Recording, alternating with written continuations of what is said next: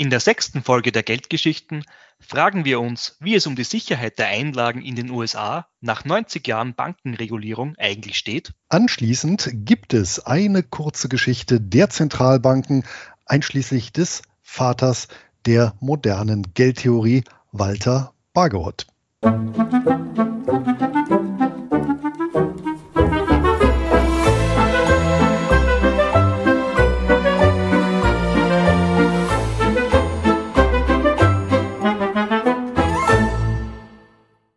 Herzlich willkommen zu den Geldgeschichten. Mein Name ist Clemens Faustenhammer. Und ich bin Luis Pazos. Wir sind zwei Finanzblogger und haben die beiden schönsten Nebensachen der Welt, nämlich Geld und Geschichte miteinander kombiniert und reisen dafür jeden letzten Freitag im Monat zurück in die Finanzzukunft. Heute gehen wir gar nicht raus, wir bleiben im Pyjama zu Hause, nur wir zwei, wie im Traum und Columbo schauen.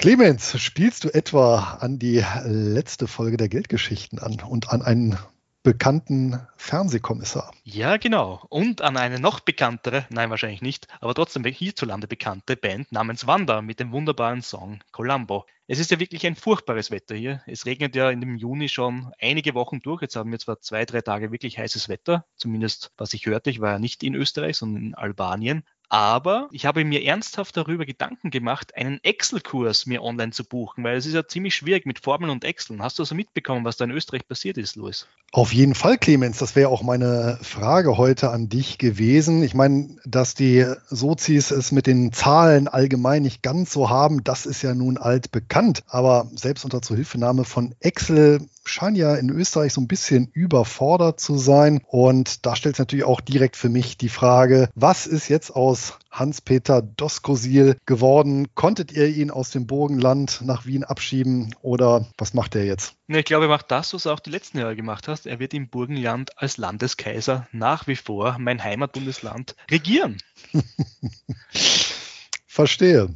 Apropos Gesang, mit dem du uns ja heute hier begrüßt hast. Damit haben wir einen weiteren Song für unsere Geldgeschichten-Abspielliste auf Spotify. Denn uns war ja aufgefallen, dass wir hin und wieder mal Bezüge auf jüngere oder ältere Musikstücke hatten in unseren Folgen und wir werden diese Liste weiter fortführen bei Spotify und die ist abrufbar unter musik.geldgeschichten.info.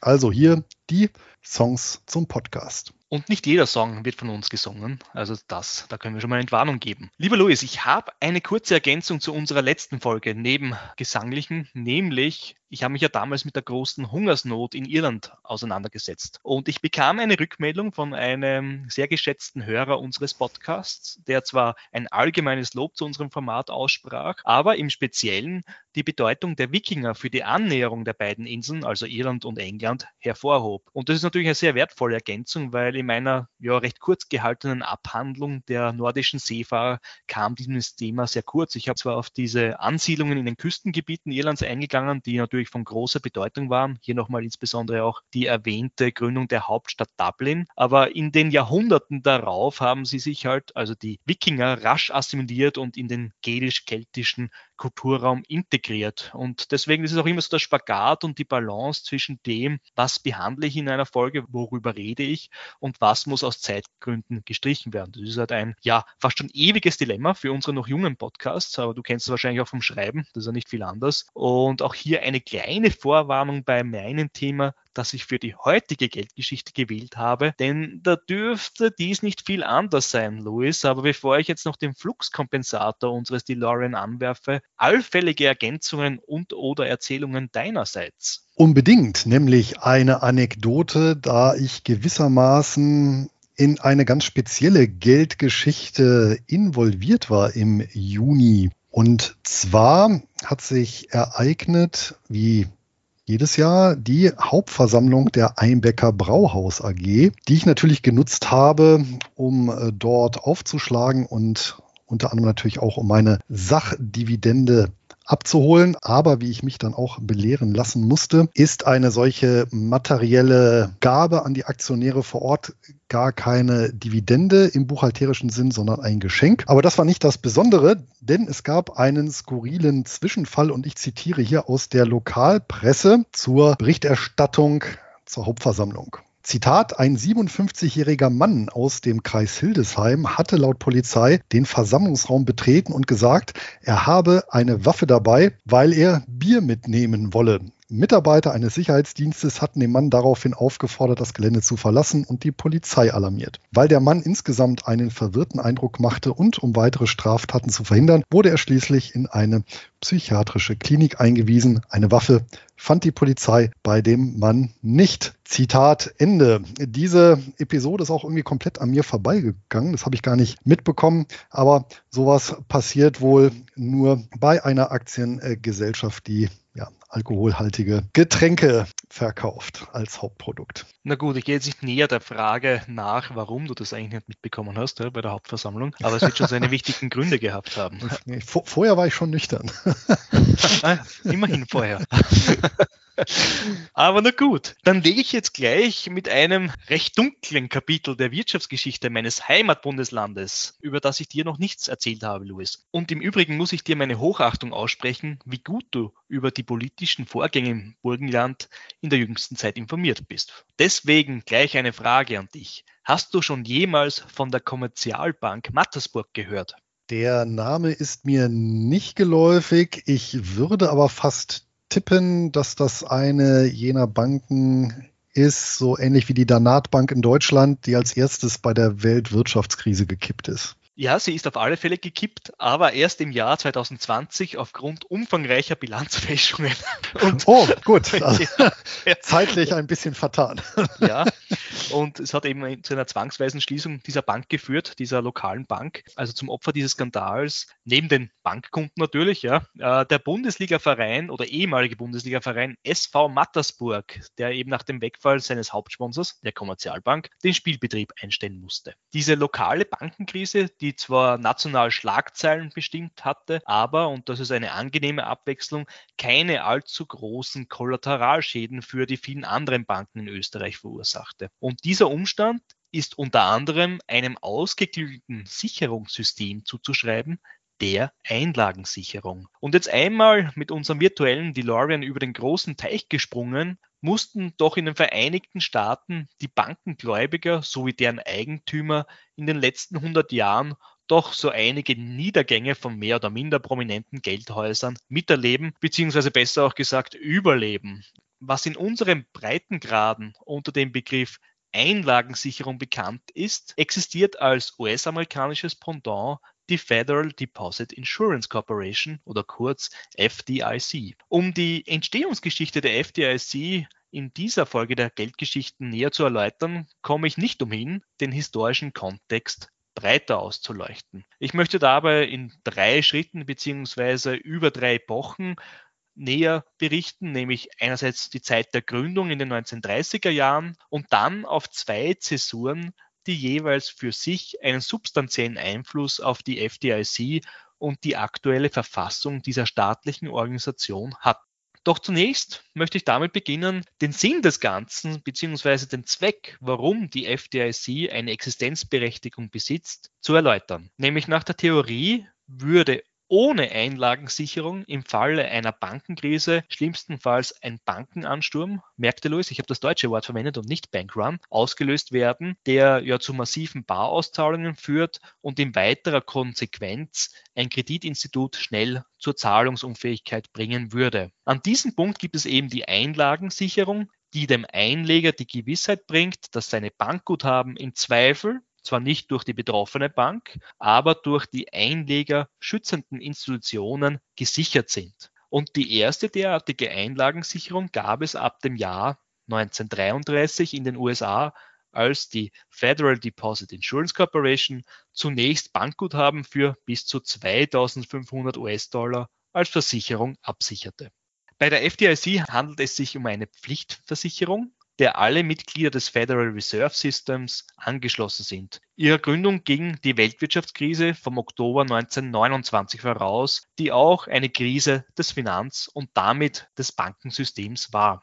Doch bei einer Bankenkrise handelt es sich ja in der Regel um Probleme bei der Stabilität und Funktionsfähigkeit von einem oder auch mehreren Kreditinstituten, das äh, durch Verluste dermaßen gefährdet ist, dass mit einer Insolvenz bzw. mit einer Insolvenzwelle zu rechnen ist. Dabei sind ja die Ansteckungseffekte auf das gesamte nationale Bankensystem, auf die Finanzmärkte, auf eine gesamte Volkswirtschaft oder auf internationalem Terrain für andere Staaten als sogenannte Systemkrise möglich. Louis, hast du eventuell von einem der ältesten Bankruns jemals gehört? Ja, aber vermutlich meinst du den gar nicht, weil interessanterweise gibt es eine Parallele zwischen der Weltwirtschaftskrise 1933 und einer Bankenkrise im Römischen Reich im Jahr 33, also genau 1900 Jahre vorher. Und seinerzeit gab es tatsächlich auch einen Sturm auf die Schalter der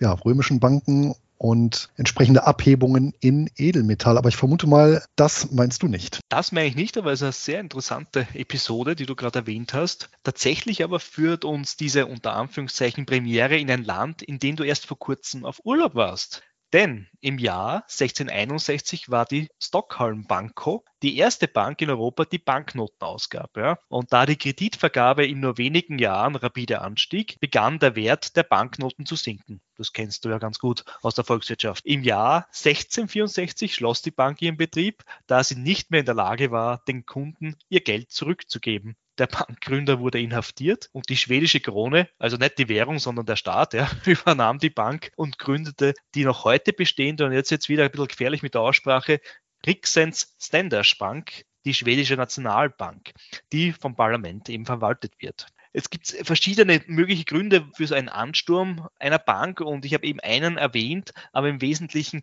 kann man von drei großen Gründen sprechen, nämlich einerseits die Hyperinflation. Wer sein Geld als erster abhebt als Kunde, kann für den gleichen Geldbetrag die meisten Güter noch kaufen. Dann an sich die Krise einer Bank. Ja, droht eine Bank bankrott zu gehen, muss der Anleger um seine Einlagen fürchten und sein Risiko wächst halt, je länger er seine Einlagen bei der Bank belässt. Und dann wird er so in einer, in einer quasi Todesspirale oder in, in einen Teufelskreis zur selbsterfüllenden Prophezeiung, dass die Leute immer zur Bank gehen, ihr Bankguthaben quasi räumen und dann selbst äh, die Bank eigentlich in eine Insolvenz stürzen. Und das ist eigentlich mit dem dritten Faktor verbunden, den sogenannten Herdenverhalten eben, dass man sieht, dass Menschen am Bankschalter stehen, eine Massenabhebung durchführen und man schließt daraus blindlings, ja, dass eigentlich das Vertrauen in diese Bank verloren gegangen ist und dann nimmt halt auch hier diese Spirale ihren Lauf. Die Ursachen können einerseits zwischen endogen und exogen äh, unterschieden werden. Also endogen ist eigentlich das, was mit dem Kundengeschäft einer Bank verbunden ist zum Beispiel auch im Eigenhandel, ja, unterliegt ja die Bank einem Marktrisiko und durch Fehlspekulationen kann sie ihre eigene Existenz bedrohen. Hat man ja auch schon in der Vergangenheit oder ein Großkreditnehmer fällt aus, ja, schlittert in Insolvenz und bringt dann die Bank selbst an den Rande des Abgrunds. Bei exogenen Ursachen gibt es zwei ja, sagen wir mal, Fehler, die wir unterscheiden müssen. Einerseits innerhalb des Bankensektors, wo es eben diese berühmten Ansteckungsgefahren gibt, die eben vor allem in diesem eng vernetzten Bankennetz gegeben sind. Und auf der anderen Seite außerhalb des Bankensektors, die eben aus einer nationalen Volkswirtschaft, die sich in einen wirtschaftlichen Abschwung, in eine Rezession bewegt und dadurch auch Kreditinstitute, die einfach auch Zykliker sind, damit in den Abgrund mitreißen kann. Denn nämlich der Zusammenbruch einer Bank oder eben eine schwere Krise einer Bank kann dann eben diese Kettenreaktion auslösen. Der Grund ist die schon erwähnte enge Verzahnung der Kreditinstitute untereinander durch ja, Interbankkredite, das sind Geldgeschäfte, die innerhalb der Kreditwirtschaft absolviert werden, die nicht selten bei einer Bank bis zu einem Drittel der Bilanzsumme ausmachen können. Zudem tendieren weltweit die Kreditinstitute zu ähnlichen Portfoliostrukturen bei ihren einerseits Krediten und auch bei ihren Wertpapieranlagen, sodass bei einem Eintritt eines bestimmten Ereignisses, sei es eine Immobilienkrise oder ein Börsencrash oder es verändern sich halt die Zinsen, ja, beziehungsweise die Zinsstruktur, besteht hier eine hohe Korrelation unter einer Vielzahl von Banken, die eben in gleichzeitig gleichzeitigen Ausmaß davon betroffen sind. Verlieren aufgrund dieser Probleme die Anleger das Vertrauen in die Banken, kann von einer allgemeinen Liquiditätskrise gesprochen werden, indem eben das Geld abgezogen wird. Jetzt ist auch die Frage natürlich, was kann man dagegen machen? Ja, um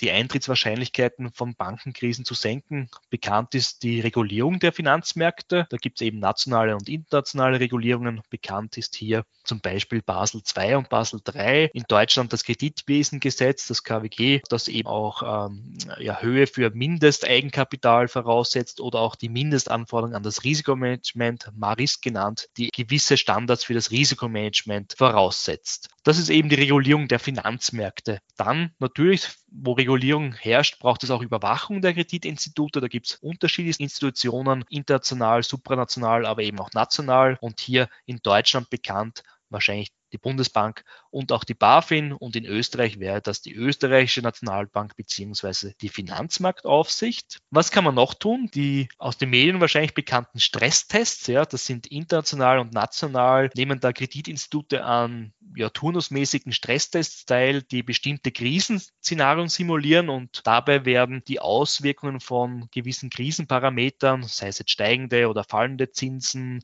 Aktienmarkt, Änderungen, Rohstoffpreisveränderungen, Devisenkursveränderungen oder eben andere rezessive Faktoren. Ja, diese werden gestresstestet, wie eine Bankbilanz sich bei so einem fiktiven Szenario, inwiefern hier an Substanz verloren geht und an Eigenkapital schrumpft. Zu guter Letzt eben die Einlagensicherungssysteme. Für den Fall eben eines Bankenzusammenbruchs sind die Anleger über verschiedene Formen der Einlagensicherung individuell gesichert und damit soll der Anreiz für Anleger auch empfallen, wegen sinkenden Vertrauens Vertrauen in die Bank, die Geldanlagen vorzeitig abzuziehen. Und jetzt kommen wir wieder zurück zum eigentlichen Kern der Geldgeschichte der FDIC.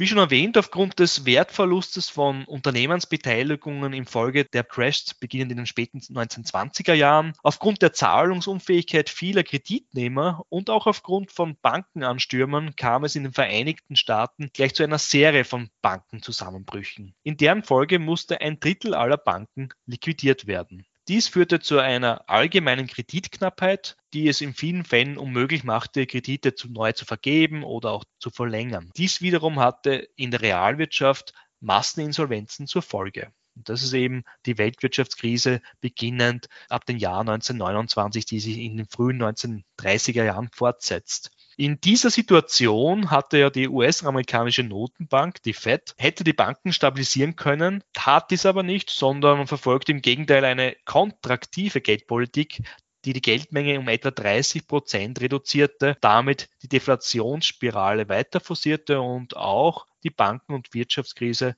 noch einmal um eine Eizahl verstärkte. Ja, die kontraktive Geldpolitik wird auch unter Great Contraction in Amerika genannt. In Amerika ist ja alles great, aber dazu komme ich auch später noch. Seit dem Beginn der Weltwirtschaftskrise, eben im Herbst 1929, gab es auch starke Kritik am Federal Reserve System sowie an der Wirtschaftspolitik. Und es war auch im Jahr 1932 ein großes Thema im Wahlkampf und trug womöglich auch dazu bei, dass äh, Franklin D. Roosevelt die Präsidentschaftswahl Ende 1932 gewann. Schon reichlich spät, aber immerhin noch im ersten Jahr von äh, Roosevelt wurde eben 1933 mit dem Glass-Steagall Act zwei Bundesgesetze in den USA verabschiedet, die der Bankenkrise im Rahmen der Great Depression entgegenwirken sollten. Namensgeber waren im Übrigen der Senator Carter Glass aus Virginia und der Kongressabgeordnete Henry Steagall aus Alabama, beide von der Demokratischen Partei.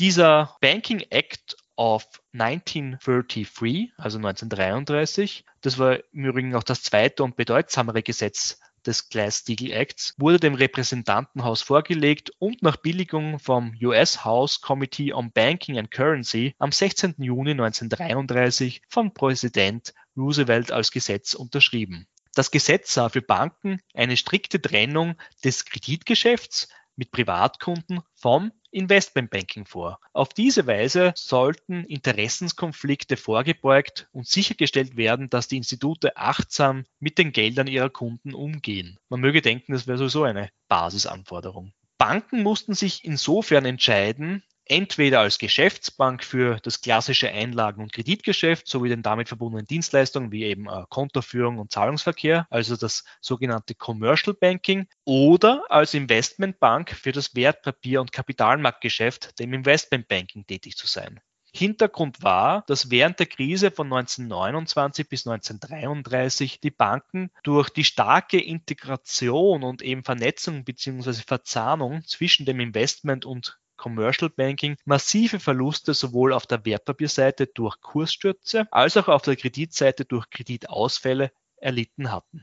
Somit war es eines der Hauptziele des Glass-Steagall Act, insbesondere den sogenannten Eigenhandel der Geschäftsbanken zu unterbinden. Beim Eigenhandel geht es um den Handel mit Finanzinstrumenten, bekannt Wertpapiere, Devisen, Edelmetalle etc., die im eigenen Namen sowie für eigene Rechnung der Bank erfolgt und nicht unmittelbar durch ein Kundengeschäft ausgelöst werden. Ferner sah der Glass-Steagall Act die Gründung der Federal Deposit Insurance Corporation vor. Durch die FDIC konnten Banken erstmals ihren Kunden eine Einlagensicherung garantieren. Sinn dieser Maßnahmen war, neben dem Schutz von Einlegern natürlich, auch Vertrauen in der Öffentlichkeit in das Bankensystem wiederzuschaffen und gesunde Bankpraktiken zu fördern. Ursprünglich waren die Leiter ja der regionalen Banken berechtigt, Entscheidungen bezüglich der Politik der Fed zu treffen, ohne dabei Rücksicht auf die Beschlüsse des sogenannten Board of Governors, das ist der Vorstand des Federal Reserve Systems, zu nehmen, was natürlich zu einer Reihe von Konflikten zwischen den beiden Parteien führen konnte. Daher wurde im Rahmen des Banking Act von 1935, also einer zweiten Version, dem Board of Governors der Fed umfangreiche Kontrollrechte eingeräumt. Dieser Act wurde im März 1935 vom Kongress verabschiedet. Das Gesetz beinhaltete unter anderem, dass von den Federal Reserve Banken Kapital in Höhe von der Hälfte ihrer Rückstellungen für die FDIC bereitzustellen war. 50 Jahre und einen Weltkrieg später kam es in den 1980er Jahren erneut zu einer Bankenkrise in den Vereinigten Staaten. Bereits seit Anfang des 19. Jahrhunderts bestanden in den USA die Sparkassen, englisch Savings and Loan Associations genannt. Als meist kommunale Unternehmen, das kennt man auch in unseren Breitengraden, unterlagen sie bis Anfang der 1970er Jahren konsequenten Regulierungsvorschriften. Das ging ja so weit, dass selbst die maximale Höhe der Anlagezinsen vorgeschrieben wurde. Die Wurzeln der strikten Regulierung lagen, wie bereits erzählt, eben in der Ära der Great Depression und angesichts der damaligen Bankenkrise wurden eben auch Sparkassen nur wenige Geschäftsfelder erlaubt. Bereits zu Ende der Regierungszeit von Präsident Jimmy Carter wurden diese Begrenzungen schrittweise aufgehoben. Außerdem wurde die Haftung der amerikanischen Einlagensicherung von 70 Prozent des Guthabens auf 100 Prozent angehoben. Als dann auch noch Ronald Reagan 1981 sein Amt als Präsident übernahm, schrieben von sage und schreibe 3800 Sparkassen 3300 rote Zahlen. 1982 wurde daher durch den Kongress ein Bundesgesetz verabschiedet, das die Sparkassen wieder in ihrer Wettbewerbsfähigkeit stärken sollte. Die Regulierung wurde dahingehend gelockert, dass die Sparkassen Ratenkredite und Unternehmenskredite vergeben sowie eben auch Kreditkarten ausgeben konnten. Zudem wurden sie von den Beschränkungen der Zinssätze befreit und weiterhin durften sie im Immobiliengeschäft tätig werden.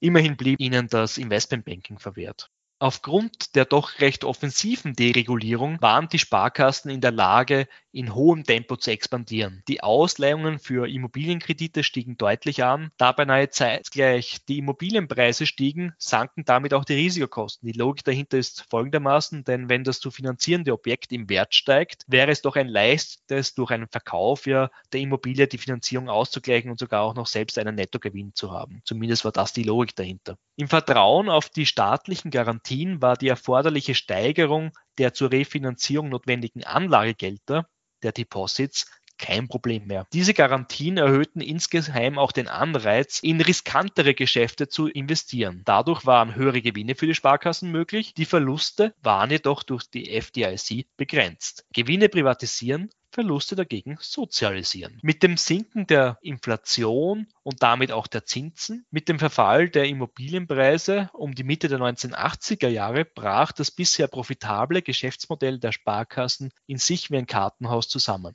Die Verluste aus Immobilienkrediten und Spekulationen trafen die Sparkassen hart. Durch die Verbriefung der Kredite profitierten die Sparkassen hingegen kaum von Sinken der Zinsen. Das Gegenteil war der Fall. Die Refinanzierungsmöglichkeiten wurden durch das niedrige Zinsniveau sogar erschwert.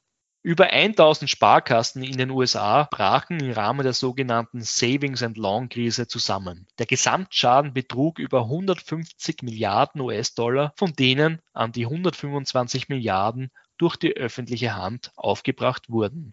Der Schaden trug zu den hohen Budgetdefiziten der USA in den 1980er Jahren sowie der anschließenden Rezession der US-Volkswirtschaft bei. Die zweite Zäsur erlebten wir beide, also Luis und meine Wenigkeit, bereits als Privatanleger voll mit.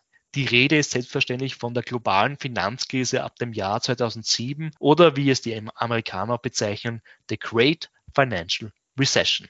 Dabei gab es auch hier eine Vorgeschichte der Deregulierung. Das zweite Glass-Steagall-Gesetz wurde nach mehrfachen Modifizierungen im Jahr 1999 noch unter dem demokratischen Präsidenten Bill Clinton mit einem anderen Act komplett aufgehoben. Auf diese Weise sollte die Wettbewerbsfähigkeit, da haben wir wieder das Thema Wettbewerbsfähigkeit, US-amerikanischer Geschäftsbanken gestärkt werden. Viele Kritiker sehen in der Abschaffung des Glass-Steagall-Gesetzes jedoch die Ursache für die Fehlentwicklung in der Finanzbranche, die letztlich ja auch zum Desaster im Herbst 2008 führte. Das heißt unter anderem der Untergang der Investmentbank Lehman Brothers. Die Rücknahme von Glass-Steagall führte daher zu einer Fusionswelle aus der unter anderem die noch heute existierende Großbank Citigroup hervorging. Die Finanzkrise war für die FDIC die größte Herausforderung seit ihrer Gründung. Von 2008 bis 2017 scheiterten insgesamt 528 Mitgliedsinstitute, wobei die jährliche Zahl im Jahr 2010 mit 157 ihren Höhepunkt erreichte.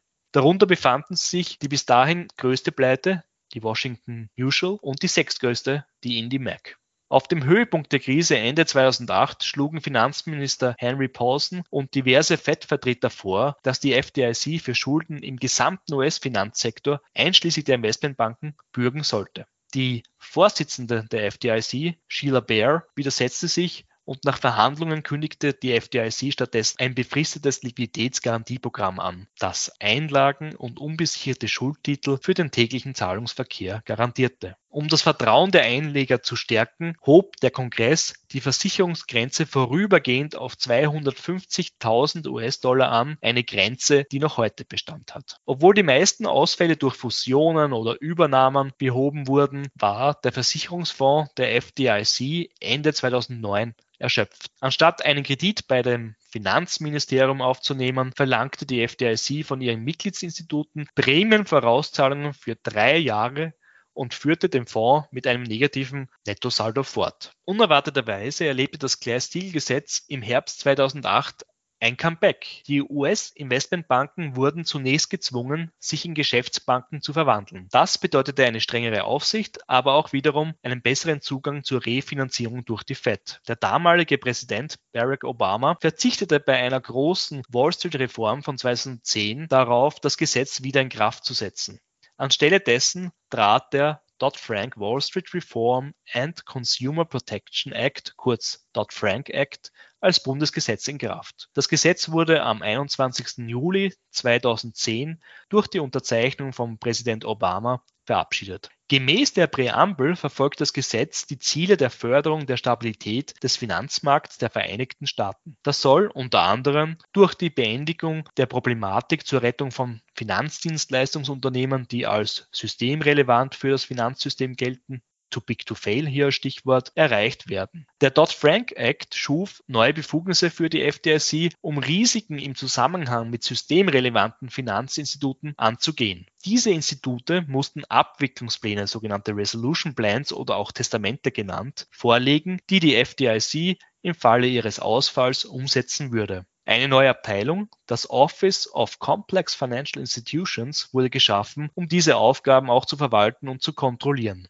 Das Gesetz machte auch die Erhöhung der Versicherungsgrenze dauerhaft und verpflichtete die FDIC zur Vorlagung eines Sanierungsplans, sobald der Saldo des Versicherungsfonds unter 1,35 Prozent der versicherten Einlagen fiel. Der Versicherungsfonds wies zu Beginn des Jahres 2011 wieder einen positiven Saldo auf und erreichte schlussendlich 2018 erst den erforderlichen Mindestsaldo. In diesem Jahr wurde unter Präsident Donald Trump die Beschränkungen des Gesetzes für viele Regionalbanken aufgehoben. Diese Banken dürften seither wieder mehr spekulative Aktivitäten betreiben, beziehungsweise wurden diese von der Liste der stresstest-relevanten Banken herausgenommen, indem man einfach die Höhe der Bilanzsumme als ausschlaggebendes Kriterium für eine Teilnahme am Stresstest nach oben geschraubt hatte. Im Verlauf des Wahlkampfes für die Präsidentschaft Trump erklärte dessen Wahlkampfteam, dass sie eine Wiederherstellung eines zweiten Glass-Steagall-Acts anstreben würde. Ein prominenter Verfechter dieser Idee war Gary Cohn, der frühere CEO der Investmentbank Goldman Sachs, der sich eben für diese Wiedereinführung des Trennbankengesetzes aussprach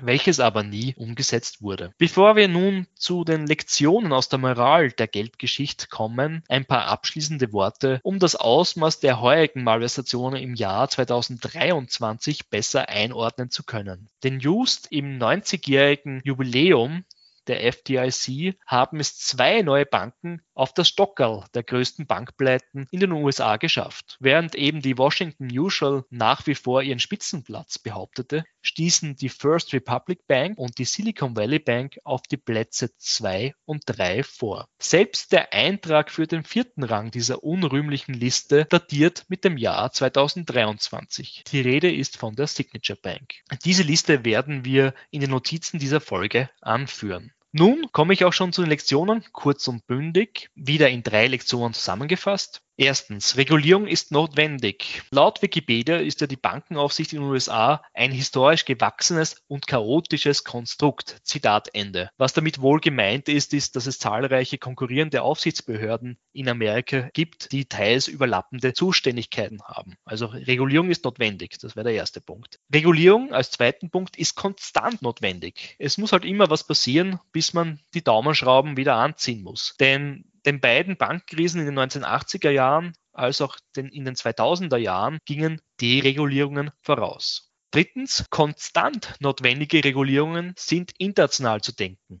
Was meine ich damit? Am Beispiel der geschilderten Kettenreaktionen bleiben die Bankenmärkte summa summarum im höchsten Grade eng verwobene Netzwerke. Hustet eine Bank, ist die latente Ansteckungsgefahr für andere Institute über die nationalen Grenzen hinaus gewiss. An dieser Stelle wäre es doch auch mal interessant, das historisch durch seine Robustheit hervorstechende Bankensystem des nördlichen Nachbars der USA, also von Kanada, sich näher anzusehen. Doch dazu vielleicht mehr in einer anderen Geldgeschichte. Zur verwendeten Literatur. Hier verweise ich auf ja, eines der, der Standardwerke von John Bovenzi, Inside the FDIC, 30 Years of Bank Failures, Bailouts and Regulatory Battles. Die zweite Auflage existiert mit dem Jahr 2015. Dann gibt es ein im Internet frei verfügbares PDF, A Brief History of Deposit Insurance in the United States. Herausgeber ist in dem Fall auch die FDIC.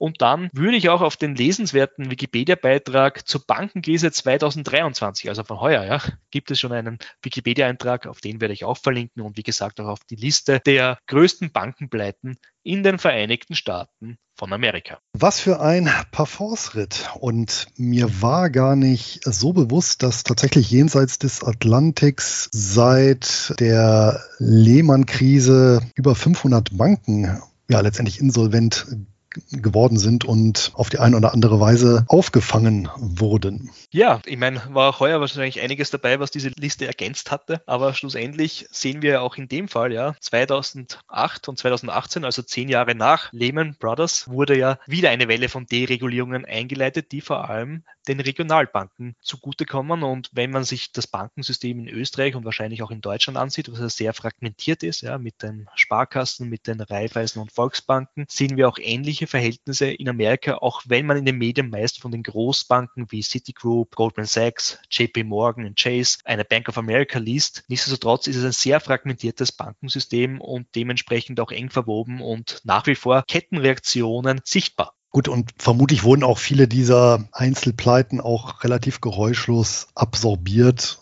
und fielen ihr auch überhaupt nicht ins Gewicht. Jetzt, wo du es erwähnt hast mit der deutschen Bankenlandschaft, ich meine, wer erinnert sich noch an die Greenshill Bank, ja, die vor ein oder zwei Jahren hier auch insolvent geworden ist. Ne? Also von daher, wenn man mal wahrscheinlich genau hinschaut, haben wir ja auch in Deutschland mehrere Dutzend Pleiten in den letzten Jahren gehabt, yeah. die aber überhaupt nicht so publik geworden sind. Ja, und ich glaube, man muss auch differenzieren zwischen Bankenpleiten und wirklich ein, ja, man schickt sie in die Insolvenz, man macht vom Resolution Plan, vom Testament Gebrauch versus notgedrungenen Firmenübernahmen, so wie wir es jetzt zum Beispiel in der Schweiz gesehen haben, ja, wo ja die Credit Suisse von der UBS auf ja, staatlichen Druck übernommen wurde ja, mit entsprechenden, wie soll man sagen, Dreingaben. Ja.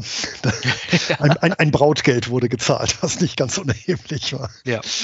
Ja, war ja keine Liebeshochzeit, ja. Da hast du recht. Selbst bei ja. der First Republic Bank kann man auch drüber diskutieren, weil ein Teil wurde ja von JP Morgan Chase auch mit übernommen, ob das jetzt wirklich ein astreines ja, in die Insolvenz schicken war oder doch halt nur ein teilweises, ja. Aber nichtsdestotrotz ja. fällt sie in diese Liste rein auf Platz zwei.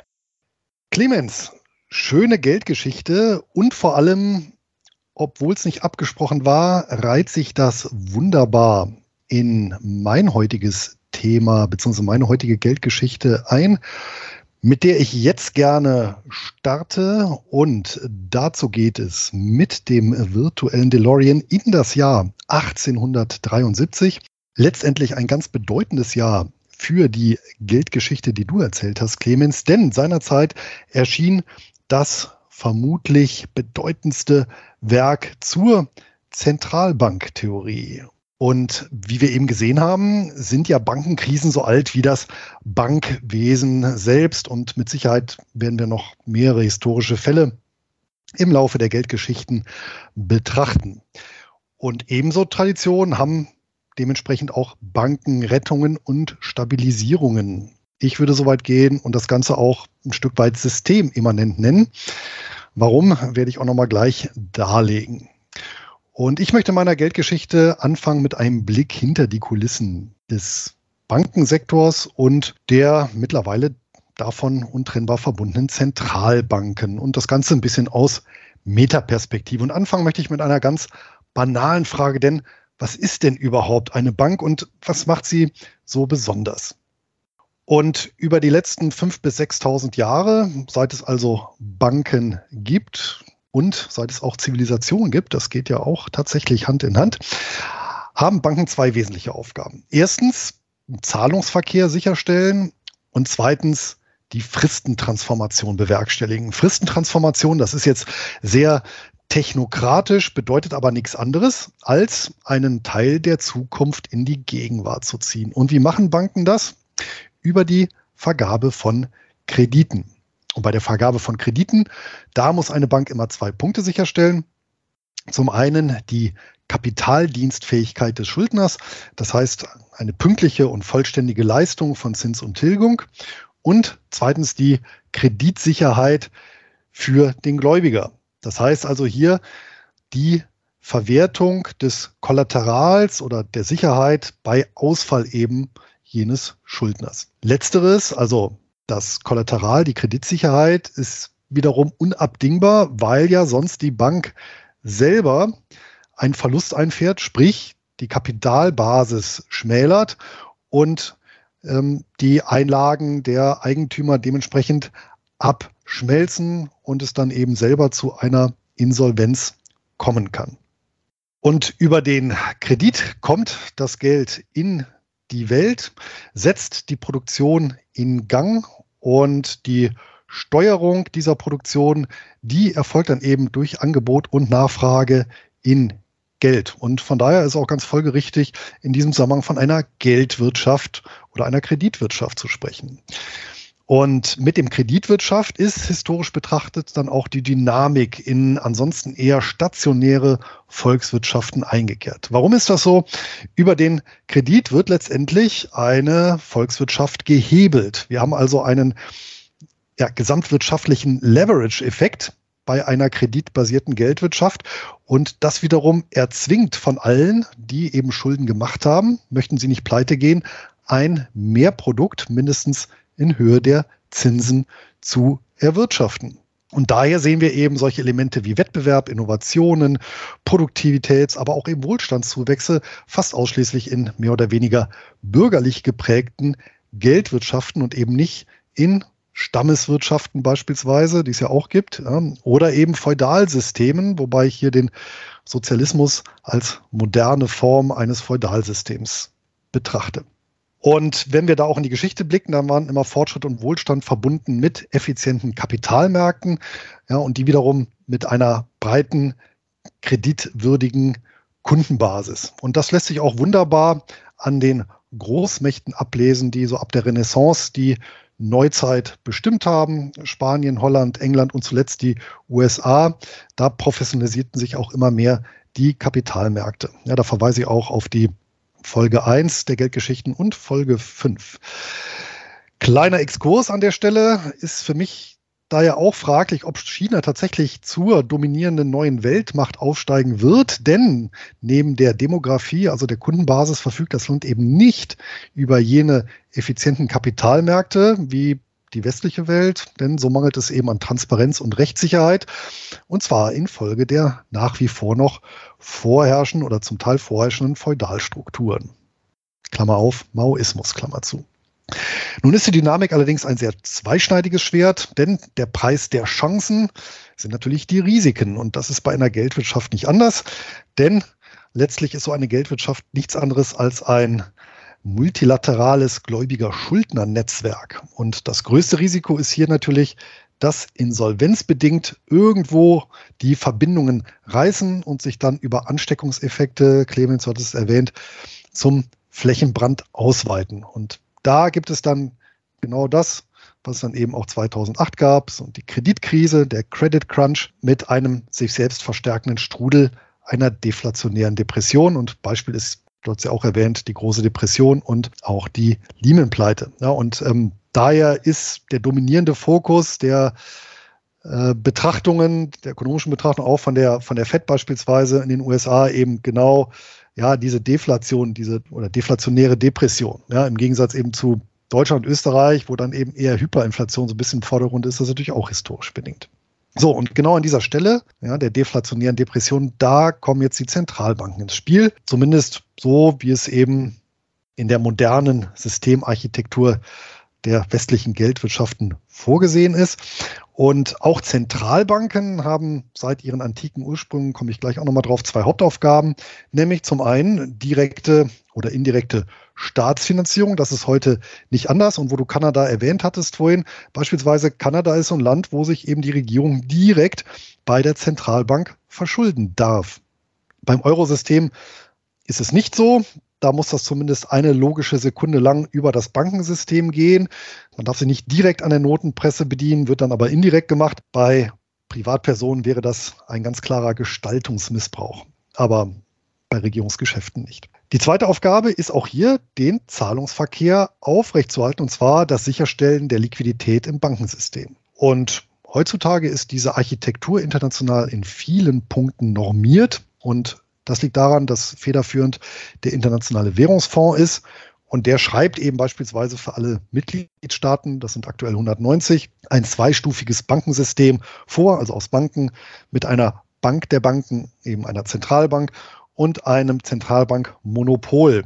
Und das Ganze gepaart, übrigens auch äh, interessant, mit einer stoffwertlosen Währung, also einem nicht materiell gedeckten Zahlungsmittel. Ja, also eine Golddeckung ist nach IWF-Statuten eben nicht vorgesehen. So, und mittlerweile gibt es natürlich auch im Vergleich zur Antike einige Aufgaben mehr. Es gibt so sechs typische Aufgaben, die Zentralbanken haben, nämlich einmal die Banknotenausgabe als Monopol, dann sehr häufig auch noch die Verwaltung der öffentlichen Schulden, Staatsbankfunktion, dann als Bank der Banken Zentralbank, Aufrechterhaltung Liquidität, dann die Bewirtschaftung von Devisen- oder Goldbeständen, häufig dann auch noch die Finanzaufsicht und als sechstes Festlegung der Leitzinsen. Das ist jetzt Stand heute und wenn wir jetzt in die Geschichte gehen, dann stellen wir immer wieder fest, dass wir, wenn wir heute von Zentralbanken reden, diese sehr, sehr häufig ihre Vorgänger haben in Form von, ja, ich nenne es mal Monopolbanken. Dass in der Regel es irgendwann Banken gab, die sich eben der Staatsmacht angedient haben, dieser meist aus Geldnot geholfen haben und dafür eben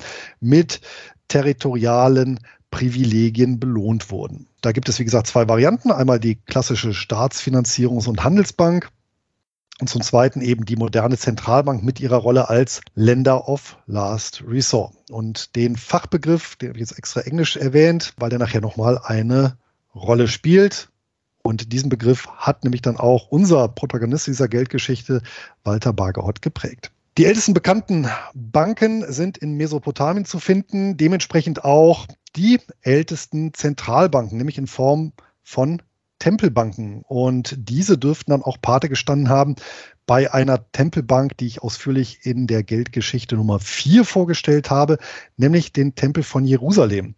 Und das ist insofern naheliegend, dass sich ja die jüdische Elite im sechsten vorchristlichen Jahrhundert in babylonischer Gefangenschaft befunden hat. Und ich nehme an, da haben die dann doch einigen Nektar gesogen, was eben solche Bankarchitekturen anging. Und die judäische Münzordnung, die ich in der Geldgeschichte vorgestellt habe, die ist ja dann auch ein herausragendes Beispiel dafür, wie eben aus der Notwendigkeit des Machterhalts, nämlich der Finanzierung des Militärs mit Edelmetall in dem Fall, als ganz, ganz zentrales Element von Herrschaft, die relativ freie Bevölkerung eben per Steuerdekret dahin gebracht wurde in einen, in einen Beschaffungszwang.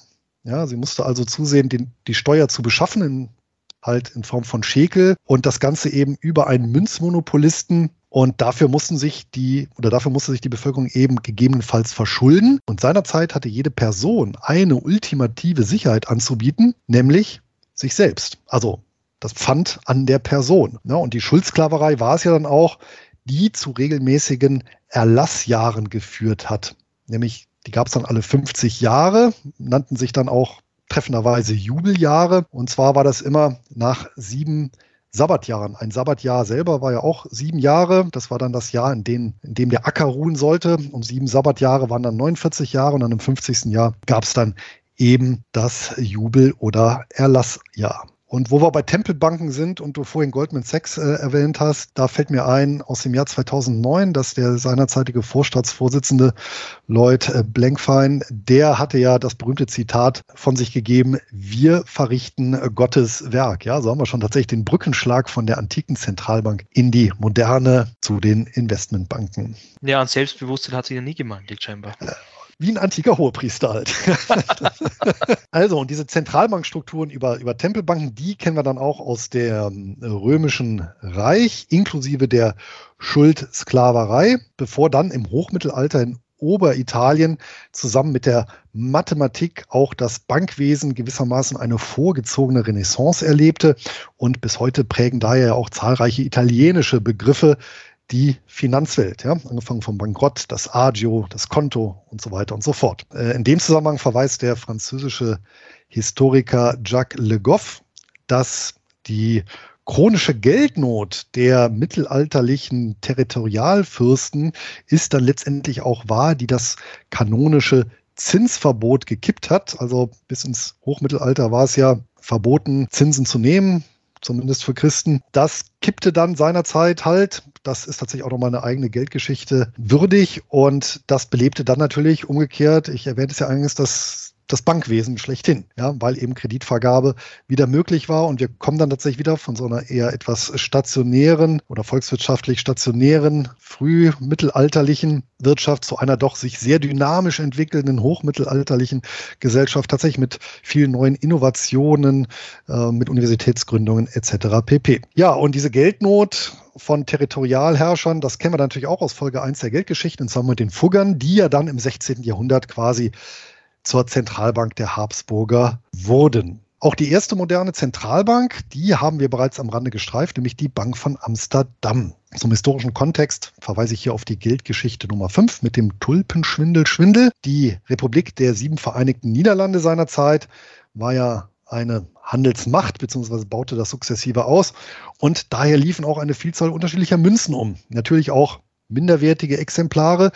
Und im Jahr 1609, da gründete die Amsterdamer Stadtverwaltung dann im Erdgeschoss des Rathauses gewissermaßen eine Clearingstelle für diese ganzen vielen umlaufenden Münzen.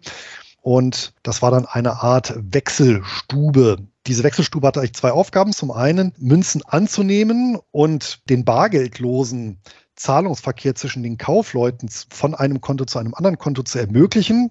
Das war durchaus eine Finanz Innovation bzw. Eine, eine Weiterentwicklung. Das gab es ja bei den Fuggern äh, beispielsweise durchaus auch durch über äh, entsprechende Zahlungsscheine. Und die zweite Aufgabe war, Edelmetall beziehungsweise Münzen, die ihr zulaufen, dann eben einheitlich zu bewerten und daraus dann gegebenenfalls auch Münzen zu prägen. Um eine Einheit, eine, eine, eine Recheneinheit festzulegen, wurde eben der Bankgulden mit einem festen Silbergehalt definiert und auf dieser Basis wurden dann auch die Einlagen bzw. die Konten geführt. Und da die Bank natürlich vor allem in den frühen Jahren ein äh, oder sehr verlässlich war, ja, was heißt natürlich? Sie war halt verlässlich, wurde da natürlich der Handel massiv gefördert, kann man sich ja durchaus vorstellen. Wenn man da eine verlässliche Größe hat, wo ich dann mein Geld einlagern kann und die Konten äh, ordentlich geführt werden und ich muss eben nicht mehr mit Batzen von Gold und Silber herumrennen, sondern kann das eben ja, von Konto zu Konto eben solche Verschiebungen vornehmen. Die Bank von Amsterdam hat damit die Grundlage für den bargeldlosen Zahlungsverkehr geschaffen und wurde dann auch zum Vorbild für weitere Gründungen. Ja, in der Blütezeit da war sie dann tatsächlich weltweit höchst reputiert.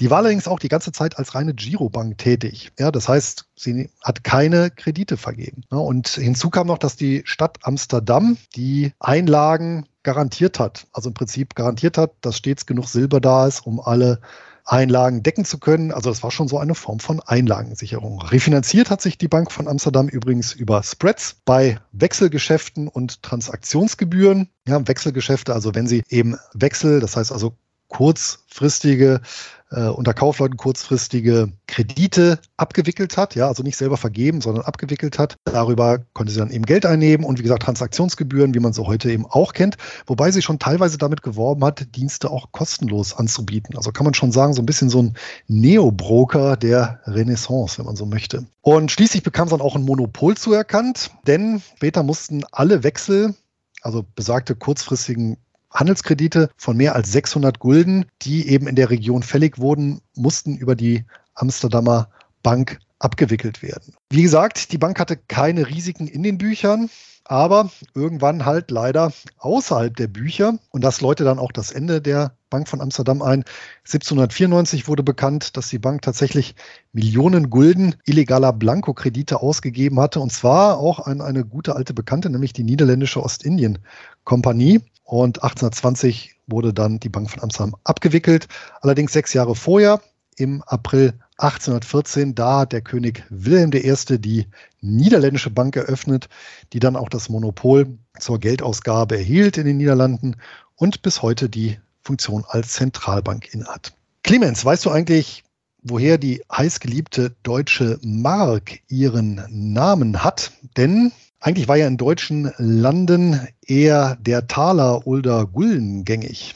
Ich schätze mal, das muss irgendwie damit zusammenhängen, eine Mark ja, äh, mit Gelände, mit Terrain, mit Gebiet, mit ähm, einem Mark im Sinne von Grenzgebiet. Ja, oder wie man es halt kennt von der Feldmark oder ähnliches. Ja, also das mag selber oft, oder da mag etymologisch der Begriff Mark herkommen, aber jetzt äh, die konkrete deutsche Mark äh, hat tatsächlich einen etwas anderen Hintergrund. Denn die Hamburger Kaufleute haben sich das Modell der Bank von Amsterdam abgeguckt und nur zehn Jahre später, also 1619, ebenfalls eine Wechselbank und Girobank auf Silberbasis gegründet, die allerdings dann auch Kredite für Hamburger Kaufleute vergeben hat. Und die Einlagen also die Münzen und Edelmetalle wurden auch hier einheitlich in den Büchern der Bank in Bankotalern beziehungsweise später eben als Mark Banco geführt. Und der Bankotaler beziehungsweise die Mark Banco, die entsprach dem Feinsilbergewicht des Reichstalers nach dem Reichsmünzfuß von 1566. Also das waren 8,66 Gramm Silber. Die Mark Banco war auch eine reine Rechenwährung, so wie der Vorläufer vom Euro, der EQ. Das heißt, die wurde überhaupt nicht ausgeprägt, sondern existiert halt eben nur buchhalterisch in den Büchern der Bank. Und diese Hamburger Bank, die überlebte selbst die Plünderung durch die Franzosen im Rahmen hier der napoleonischen Kriege, wurde dann aber im Zuge der Gründerkrise geschlossen, beziehungsweise dann in eine Filiale der Reichsbank umgewandelt. Und im Zuge der, ja, wie soll man sagen, bismarckschen Reichsgründung, da gab es dann eben ein kleines Zugeständnis an Hamburg, die stolze Freie und Hansestadt. Und da sich eben die nord- und süddeutschen Länder eben nicht zwischen dem Gulden und dem Taler als Währungsbezeichnung entscheiden konnten für das Deutsche Reich, wurde das neue Währungssystem eben ein Marksystem und die deutsche Mark steht hier in namentlicher Tradition der Mark Banco der hanseatischen Kaufleute. Das zur kleinen Hintergrundgeschichte. Eine weitere Zentralbank hast du ja selber benannt, äh, Clemens, nämlich die schwedische Reichsbank gilt ja, wie du gesagt hast, als die Bank, die als erstes tatsächlich Banknoten herausgegeben hat. Der ursprüngliche Businessplan dieser Bank übrigens wurde auf Deutsch verfasst, hat sich eben nämlich eben auch an der Bank von Amsterdam bzw. der Hamburger Bank hier orientiert. Und äh, der Grund ist übrigens auch ganz interessant, denn in äh, Schweden gab es seinerzeit ein Kupfergeld, also schwere Kupferbarren. Und das war natürlich für den Handel äußerst unpraktisch. Und daher hat man sich eben dieses Amsterdamer und Hamburger Modell abgeguckt. Und der Mangel an Silber übrigens, der lag begründet im Dreißigjährigen Krieg und den hohen Sollzahlungen, die zu leisten waren. Die waren natürlich in harter Währung zu leisten, sprich Silber. Und infolge des Dreißigjährigen Krieges ist halt viel Silber aus dem Land abgeflossen. Ja, und du hast ja gesagt, die Bank ist seinerzeit pleite gegangen, wurde dann 1668 neu gegründet, ist dann bis heute die schwedische Reichsbank, eben die Notbank Schwedens. Und hier auch ein kleiner Exkurs, nämlich der Wirtschaftsnobelpreis, der ist, das wird auch der eine oder andere wissen, kein klassischer Nobelpreis, sondern das ist der Preis der schwedischen Nationalbank in Wirtschaftswissenschaft in Erinnerung an Alfred Nobel.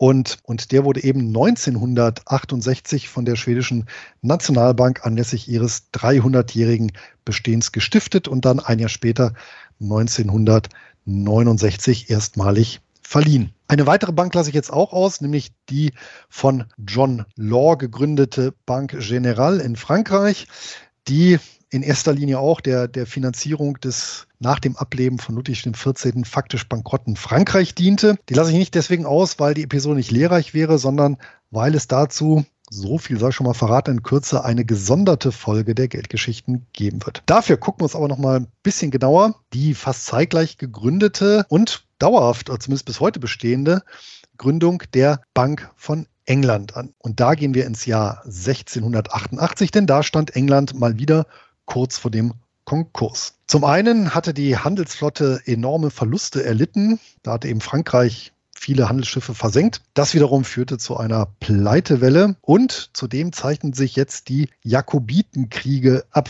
Die Jakobitenkriege, die werden die Anhänger der Fernsehserie Outlander kennen, eben um den ehemaligen König Jakob und seine Anhänger, die ihn halt wieder intronisiert sehen wollten und dann über Jahrzehnte tatsächlich ähm, Krieg geführt haben. Und im Rahmen dieser Kriege verlor dann Schottland ja auch endgültig seine Unabhängigkeit. So, und in dieser Situation, also englische Königshaus, bzw. englische Regierung in Not, und da hat sich ein vermutlich nicht ganz selbstloses Konsortium aus Kaufleuten und Politikern gebildet, die der Regierung einen großzügigen Kredit zu relativ günstigen Zinsen angeboten haben, nämlich zu 8 Prozent. Das war seinerzeit doch ein großes Entgegenkommen. Im Gegenzug haben die dann allerdings das Privileg bekommen, eine Notenbank in Rechtsform einer Aktiengesellschaft, nämlich die Bank of England, zu gründen. Und das war dann schon was Besonderes. Diese Aktiengesellschaft, die durfte halt in Höhe dieses Darlehens Banknoten ausgeben bzw. weitere Kredite vergeben. Allerdings nicht weitere Kredite an die Regierung. Da tatsächlich das Parlament sich verweigert. 1697 wurde das Monopol als Aktiengesellschaft verankert. Das heißt also, keine andere Bank durfte eben hier in diesem Geschäft als Aktiengesellschaft tätig werden, als Privatbank, also als Personengesellschaft ja, aber eben nicht mehr als Aktiengesellschaft. Und dafür hat sich dann die Bank of England bereit erklärt, für die Regierung, die mal wieder nicht ganz so liquide war, eben Noten einzulösen, also sprich Edelmetall auszugeben und äh, fast noch wichtiger, abgewertete Schatzscheine, also Schulden des Staates zum vollen Preis in die Bücher zu nehmen. Und dafür wurden dann auch die bestehenden Privilegien nochmal bis 1710 verlängert.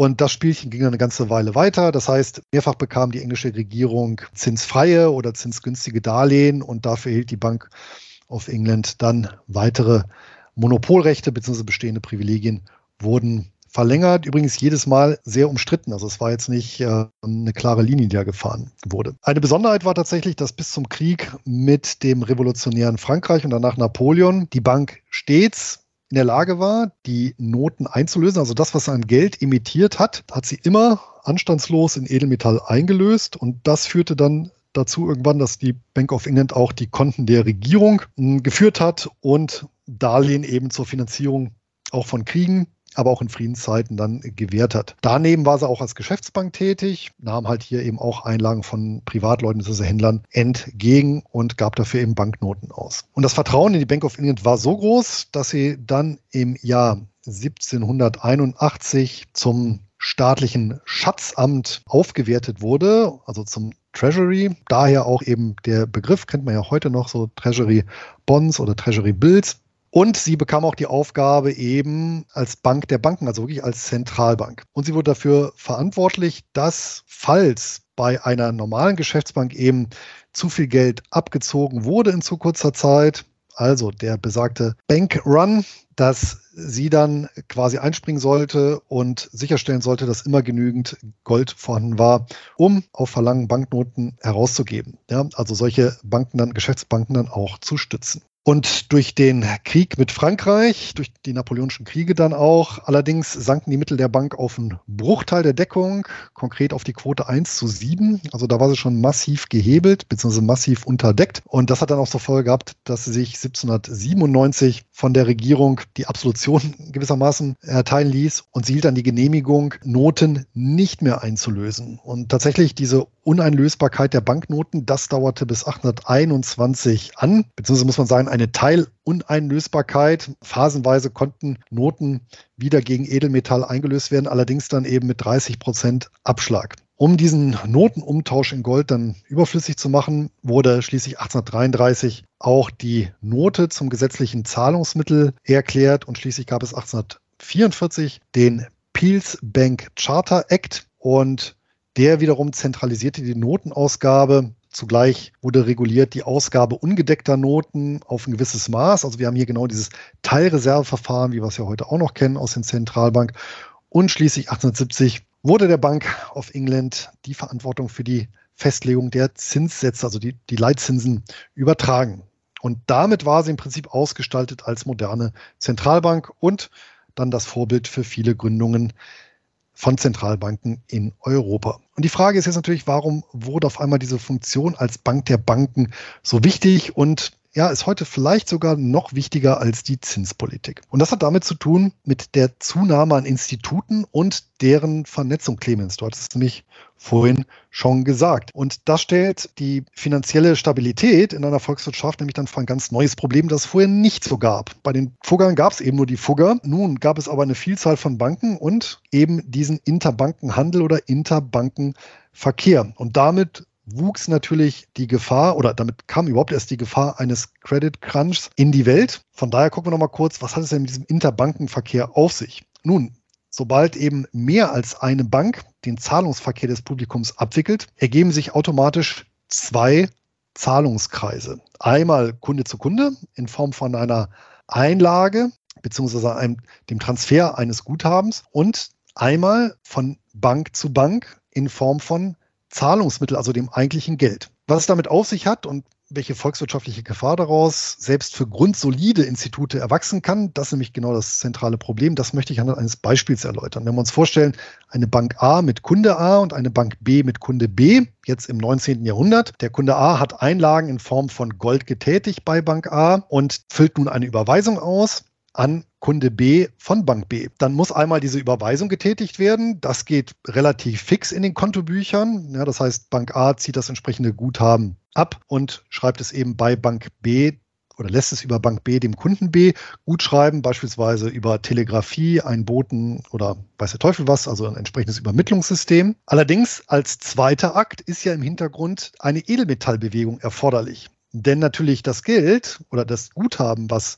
Kunde A an Kunde B überwiesen hat, muss natürlich noch in Form der eigentlichen Einlage, also des Goldes, des Gegenwertes in Gold, von Bank A zu Bank B transportiert werden. Das heißt, Forderung und Verbindlichkeit zwischen den Banken ist eben auch auszugleichen. Und das natürlich nicht bei jeder Einzelüberweisung, sondern das wird in der Regel, lässt man das ein Stück weit auflaufen und wird dann irgendwann saldiert. Das ist so ein bisschen wie die Tage-2-Salden im Eurosystem. Nur, dass diese Tage-2-Salden nicht ausgeglichen werden müssen. Da gibt es keine Vorgaben dazu. Im Interbankenverkehr ist das natürlich so. Beispielsweise heutzutage erfolgt der Saldenausgleich in der Regel täglich und natürlich dann nicht mehr in Edelmetall, sondern über die Konten der Bank bei der jeweiligen Zentralbank. Jetzt zurück nochmal ins viktorianische England. Was ist denn jetzt wenn der Saldenausgleich nicht erfolgt oder beziehungsweise der benötigt ja eine Zeit und ist natürlich etwas schwieriger zu bewerkstelligen. Und was ist, wenn in dieser Zeit eine Bank illiquide wird, die Kundengelder aber bereits verschoben wurden? Was geschieht, wenn eben ein Bankenrun erfolgt und einer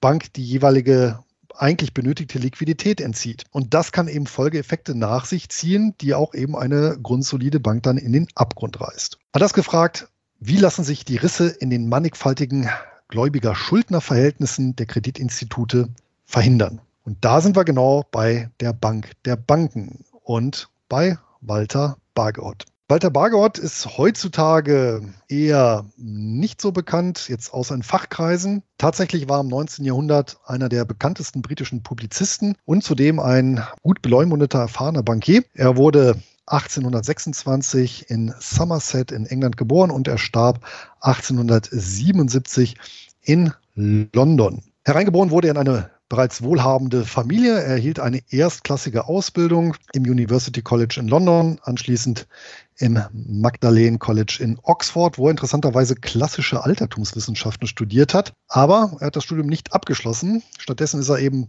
mit 21 Jahren in das vom Vater geführte Familienunternehmen, die Stuckey's Banking Company, eingetreten. Und unter seiner Führung wuchs die Bank dann zu einer der führenden Banken im Westen Englands heran. Ursprünglich ist die Bank mal groß geworden mit Darlehen an Landwirte. Bargott selber, der entwickelt sich zu einem angesehenen Bankier und erwarb dadurch natürlich auch und durch Interesse für das Thema im Allgemeinen umfangreiche Kenntnisse zum Finanzwesen. Das eigene Bankhaus, also die Starcase Banking Company, die befand sich dann bereits zu dem Zeitpunkt über viele Generationen im Familienbesitz. Im Jahr 1905 fusionierte sie mit der National Provincial Bank und wurde schließlich in den 1960er Jahren Teil der National Westminster Bank. Die gibt es noch heute und die ist eine Tochter der Royal Bank of Scotland. Berühmt wurde er dann für seine, also berühmt wurde Bargout für seine schriftstellerische Aktivität. Er schrieb für verschiedene Zeitschriften und Zeitungen, darunter den Economist, bei dem er schließlich als Herausgeber auch arbeitete.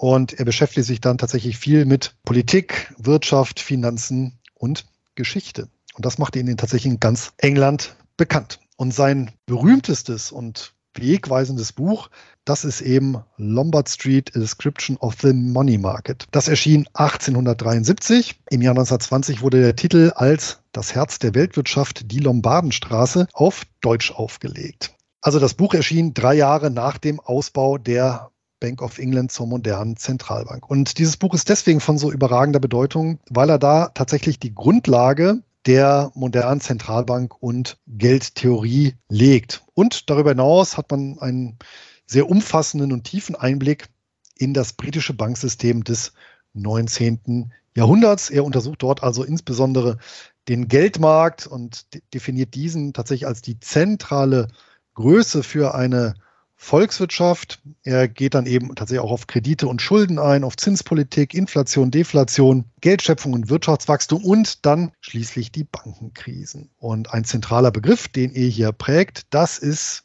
die Rolle der Zentralbank als Lender of Last Resort, also als Kreditgeber der letzten Instanz.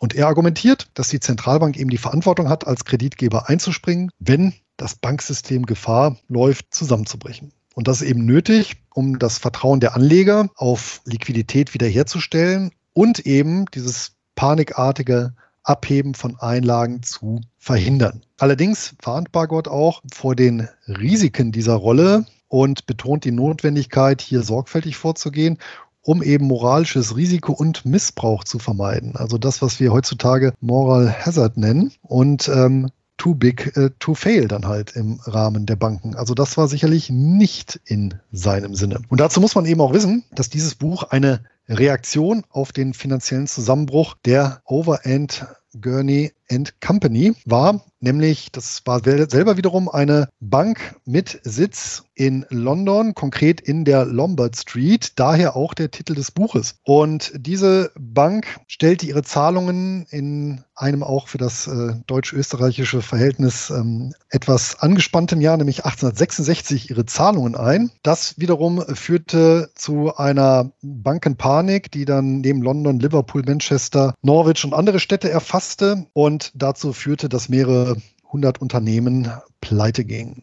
Das eigentliche Kerngeschäft dieser Bank, das war eigentlich relativ unspektakulär, ganz konservativ, nämlich, wie wir es schon bei der Bank von, von Amsterdam gesehen haben, beziehungsweise dann auch der Hamburger Bank, der An- und Verkauf von Wechseln, also besagten kurzfristigen Krediten. Und da war die Bank auch sehr gut drin. Die war tatsächlich 40 Jahre lang das größte Institut ihrer Art der Welt. Also eine, eine, eine riesige Hausnummer, so ein Goldman Sachs des viktorianischen Englands. Allerdings nach dem Ausscheiden eines der Gründer, da hat die Bank angefangen, heute würde man sagen, zu zocken, also ihr Anlageportfolio zu erweitern und macht dann so einen ganz, ganz klassischen Fehler, denn sie fing an, umfangreiche langfristige Investitionen, vor allem in Eisenbahnen und andere Anlagen zu tätigen und das zu finanzieren mit kurzfristigen Einlagen der Kunden. Also für die Bank natürlich eine Verbindlichkeit. Das heißt, in der Spitze hatte sie dann irgendwann Verbindlichkeiten gegenüber, von, gegenüber den Kunden von 4 Millionen Pfund, aber liquide Mittel eben nur von einer Million Pfund. Und von den Anlagen, das wäre auch nicht so schlimm gewesen, wenn die ganzen Anlagen, die sie getätigt hätte, auch nominal vergleichsweise sicher und schnell zu liquidieren gewesen wären, waren sie aber nicht. So, und daraufhin hat sich das Unternehmen schnell in eine Aktiengesellschaft umgewandelt, um dringend Geld einzusammeln konnte dann auch noch eine positive Marktentwicklung mitnehmen. Allerdings folgte dann recht schnell der Einbruch der Aktienkurse eben im Jahr 1866. Besonders stark betroffen waren eben Eisenbahnaktien, das waren so die Tech-Werte der damaligen Zeit. Daraufhin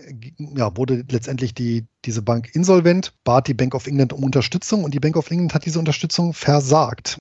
Und daraufhin musste die Bank dann ihre Zahlung einstellen, 1866. Daraufhin kam es zu besagtem Ansturm. Und da finde ich wiederum sehr interessant die Analogien eben auch zu, zu Lehman Brothers, ne? weil vermutlich wäre eine Rettung von Lehman auch deutlich günstiger gewesen, als die pleite gehen zu lassen. So, und das hat sich der Bargold eben zur Brust genommen, dieses Fallbeispiel, um seine drei zentralen Thesen zum Zentralbankhandwerk zu publizieren. Die sind auch bekannt als Bargeholz Diktum. Und ähm, der erste Grundsatz lautet, stelle unbegrenzt Zentralbankgeld zur Verfügung. Also so viel, wie die Banken wünschen. Zweiter Grundsatz allerdings, vergebe diese Kredite nur zu einem sehr hohen Zinssatz.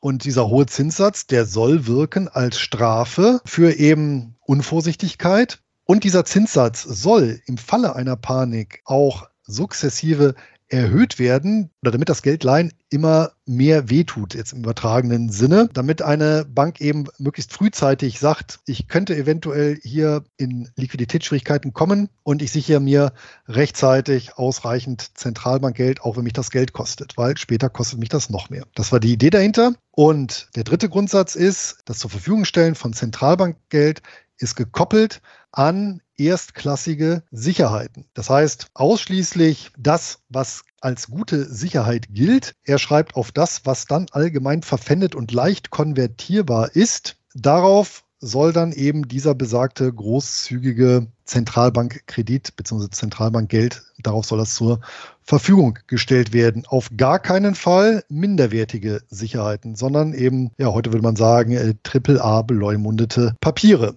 So, und diese drei Prinzipien, die er in Kapitel 7 von Lombard Street ausführt, das ist nochmal unbegrenzt Zentralbankgeld zur Verfügung stellen, nur zu hohen Zinsen und nur gegen erstklassige Sicherheiten.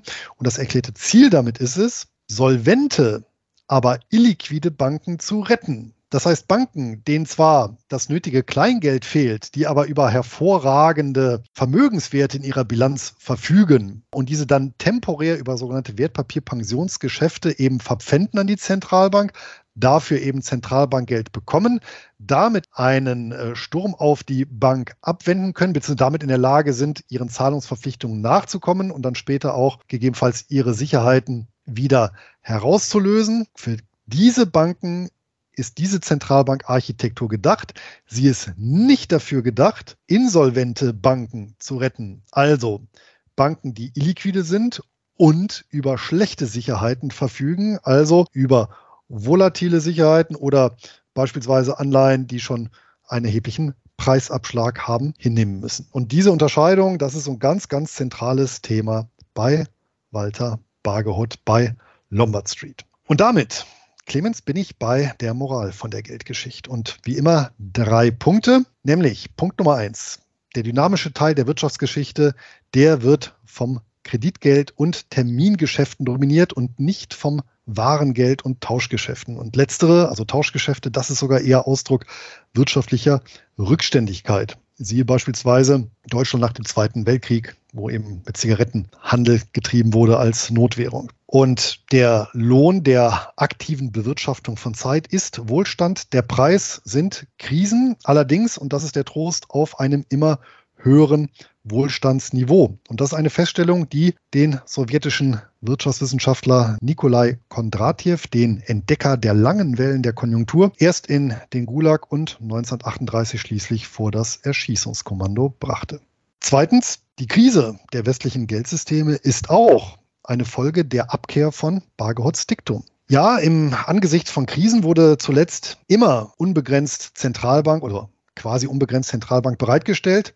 Allerdings, und das vor allem im Eurosystem, gegen schlechte Sicherheiten und zu niedrigen Zinsen. Gerettet wurden also insolvente Banken vor der Illiquidität. Also genau das Gegenteil, was Bargott eigentlich bezwecken wollte. Und die Folge davon ist eine Zombifizierung der Finanz- und dann auch der Realwirtschaft. Und unabhängig davon dürfen wir uns aber auch nicht hier in DM-Nostalgie schwelgend der Illusion hingeben, dass Zentralbanken eben nicht Teil des politisch-finanziellen Komplexes sind. Das war vielleicht bestenfalls punktuell der Fall historisch und die letzten 5000 Jahre Zivilisations- und Bankengeschichte, die demonstrieren, dass Zentralbanken eben dem Schoß der Staatsfinanzierung entsprangen und die erwiesen sich im Zweifel als dessen monetärer Steigbügelhalter und vor dem Hintergrund sind sie auch immer in erster Linie ihrem Herrn verpflichtet und nie dem Geldwert oder bestenfalls sekundär dem Geldwert. Und drittens, ich möchte damit auch meine Reihe berühmter Österreicher hier im Podcast auch diesmal fortsetzen, wieder mit einem Oberlippenbartträger und zwar mit Friedrich August von Hayek. 1899 in Wien geboren und dessen Idee aus dem Jahre 1976 ich längst umsetzungsreif finde. Er forderte nämlich seinerzeit, Zitat, dass die Länder des gemeinsamen Marktes, möglichst einschließlich der neutralen Länder Europas, sich gegenseitig durch formalen Vertrag verpflichten, in allen ihren Staatsgebieten dem freien Verkehr der Währung einschließlich Goldmünzen aller beteiligten Länder sowie einer ebenso freien Ausübung des Bankgeschäfts seitens jeder in einem ihrer Länder gesetzlich niedergelassenen Bank keine Hindernisse in den Weg zu legen. Zweck dieses Planes ist es, den bestehenden für Geld- und Staatsfinanzen verantwortlichen Instanzen eine dringend nötige Disziplin aufzuerlegen, indem man es einer jeden und für immer unmöglich macht, ein Geld auszugeben, das wesentlich weniger verlässlich und nützlich ist als das Geld irgendeiner anderen.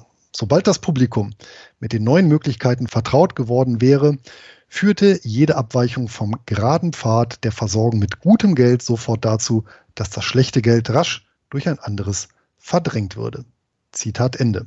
Er fügt übrigens sehr prophetisch hinzu, also 1976, Zitat, dieser Plan erscheint mir sowohl besser als auch praktikabler als der utopische Plan, eine neue europäische Währung einzuführen, die letztlich, was das Geld anlangt, die Wurzel allen Übels, das Monopol der Regierung auf die Emission und Kontrolle des Geldes nur noch befestige. Zitat Ende. Heute würde er vielleicht auch sagen, Bitcoin fix this. Ach, lieber Louis, dass du wieder einen Österreicher geändert hast, das ehrt dich ja sehr. Wobei mir bei Hayek auch ähm, zwei Cs einfallen, nämlich einerseits Chicago bzw. Chicago School und andererseits Chile, das man in deutschen Landen auch hin und wieder als Chile ausdrückt. Wie sagst du eigentlich dazu? Chile. Ja. Wie China. ja. Da du ja China auch äh, genannt hast, das wäre auch immer eine ganz spannende ähm, Geldgeschichte wert oder mehrere Geldgeschichten eigentlich, der asiatische Raum. Das habe ich mir eigentlich so auf den Notizen jetzt mitnotiert.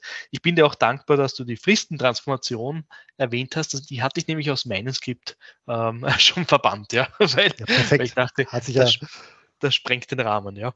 Ja, hat sich ja noch gut ergänzt. Vielleicht auch ganz kurz zu den Quellen, ich das vergesse. Es sind zwei Stück, die ich den geneigten Hörern ans Herz lege. Einmal natürlich von Walter Bargott selber, das Herz der Weltwirtschaft, die Lombardenstraße, egal ob jetzt auf Deutsch oder Englisch, gibt es in verschiedenen Ausgaben für kleines Geld zu kaufen. Also sehr, sehr lesenswert und ebenso lesenswert von besagtem Friedrich August von Hayek, die Entnationalisierung des Geldes, ein Aufsatz von 1976. Ja, und zu guter Letzt noch eine Anmerkung von mir. Und ich dachte, die Aufgabe der Notenbanken wäre die Stimulierung der Wirtschaft durch Staatsfinanzierung oder auch die Erhöhung der Staatsquote damit. Aber gut. ja, das ist wieder so ein Thema Modern Money Theory. Habe ich zuletzt auch einiges zugelesen und eventuell auch ein Thema für eine Geldgeschichte auf jeden Fall. Gut, soweit die sechste Folge der Geldgeschichten. Wir freuen uns über Anmerkungen, Fragen, Korrekturen und Wünsche. Nutzt dafür die Kommentarfunktion oder schreibt uns eine E-Mail an kontakt@geldgeschichten.info. Diskutieren könnt ihr mit uns im gleichnamigen Telegram-Kanal zum Podcast unter gruppe.geldgeschichten.info. Und alle Angaben und Verweise, die findet ihr wie immer in der Folgenbeschreibung. Schaut dazu in eure Podcast-App. Und wenn ihr keine Geldgeschichte mehr verpassen wollt, dann abonniert unser Format und das gibt es überall, wo es Podcasts gibt. Und selbstverständlich freuen wir uns, wenn ihr durch eine gute Bewertung zur Verbreitung der Geldgeschichten beitragt. Damit verabschieden wir uns von allen Hörern mit dem alten chinesischen Segenswunsch. Möget ihr in uninteressanten Zeiten leben. Musik